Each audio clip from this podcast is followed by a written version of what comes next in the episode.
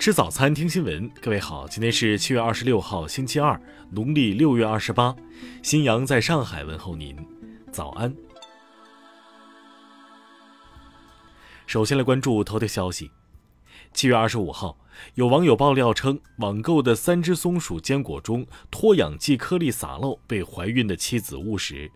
三只松鼠官方工作人员回应称，食品用脱氧剂有经过实验，误食对身体没有什么害处，多喝水可以随着身体排出体外。孕妇体质比较特殊，多观察，有问题可以及时就医，问题会反馈。引发网友关注后，三只松鼠官方微博发文回应称，脱氧剂破损原因系投放过程中光眼偏移造成误切所致。公司后续联动供应商进行版型调整，在设计上进行光电眼位置重新确认。愿积极配合消费者家属做健康检查，并承担全部费用和相关责任。听新闻早餐知天下大事。水利部二十五号消息。当前我国正处于七下八上防汛关键期，预报近期黄河中下游、海河、松辽等流域部分河流将可能发生超警以上洪水，长江中下游地区可能出现阶段性旱情。江苏省国内首创普惠性就业金融服务产品“苏港贷”，试行三个月以来，已服务中小微企业一千六百余户，贷款余额超六十六亿元，稳岗扩岗九万余个。帮助广大中小微企业坚守住了发展阵地。甘肃省白银市一公司二十三号发生边坡坍塌事故，造成十人死亡。国务院安委会二十五号决定对事故挂牌督办，依法依规严肃追责问责，并向社会公布。二十五号消息，广东部分地区地表温度超七十摄氏度，目前广东已启动一百四十四个高温预警。针对国企员工在朋友圈炫富秀后台一事，江西国控二十五号回应称，其为该公司股权管理部普通员工，公司正在对周杰做进一步核查，将依法依规进行处理。近日，陕西宝鸡太白山景区游客爆满，住宿成难题，游客们只能挤在一起，以塑料布为盖，以地为席睡觉。因南京玄奘寺供奉侵华日军战犯牌位一事引被免职的南京市民宗局党组成员、副局长季勤，二十五号被发现曾在去年被实名举报。近日，云南一家企业被发现申请了古寿夫商标。二十五号下午，该公司回应，起初未做查询，不知古寿夫为战犯，七月初已做注销申请。下面来关注国际方面。二十五号。日本发现首例猴痘确诊病例，据悉，该名感染者在东京都被确诊。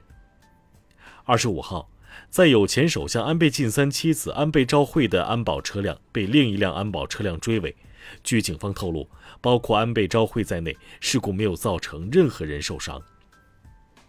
二十五号报道。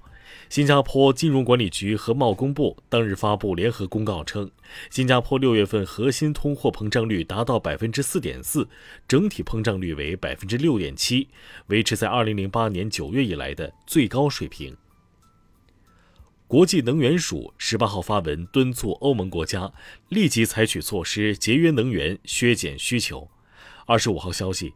根据应急计划，英国一些家庭可能不得不通过调低恒温器或关灯来避免停电。加拿大外交部二十四号表示，一名在乌克兰参战的加拿大公民最近在乌东部顿巴斯地区死亡，已联系死者家属，并向其提供领事协助。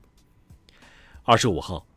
莫尔穆宣誓就职印度第十五任总统，他是印度第一位部落出身的总统，第一位印度独立后出生的总统，也是印度最年轻的总统和印度第二位女总统。此前称 AI 有情感遭停职的谷歌工程师布莱克莱莫因，二十二号已被谷歌公司解雇，理由是该工程师违反保护产品信息、确保数据安全的公司政策。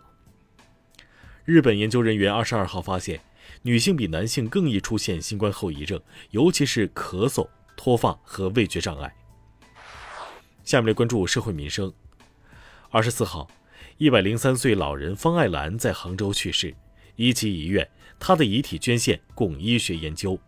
据悉，方爱兰是浙江省年龄最大的遗体捐献者。山西一硅铁厂副厂长杨金文被控贪污取保候审二十九年，二十五号，当地检察院以证据不足撤案。杨金文表示，接下来将依法申请国家赔偿。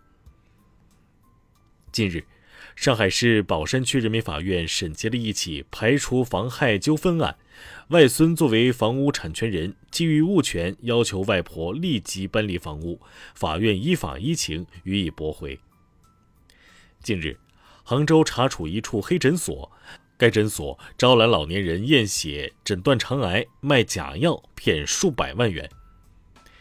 近日，网络流传一段视频，显示重庆一女子被一男子强行抱上出租车，出租车公司回应称，警方已处置，两人互相认识。下面来关注文化体育。二十五号消息，中国男篮接下来将奔赴西班牙和法国进行拉练。翟小川、范子铭、高诗岩、任俊威、赵睿将不随队前往。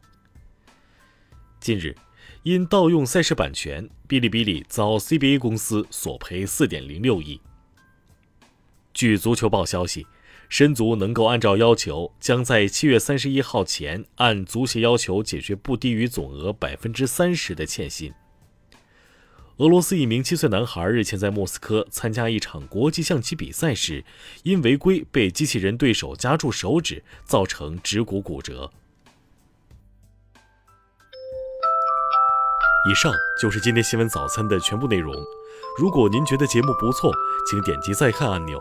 咱们明天不见不散。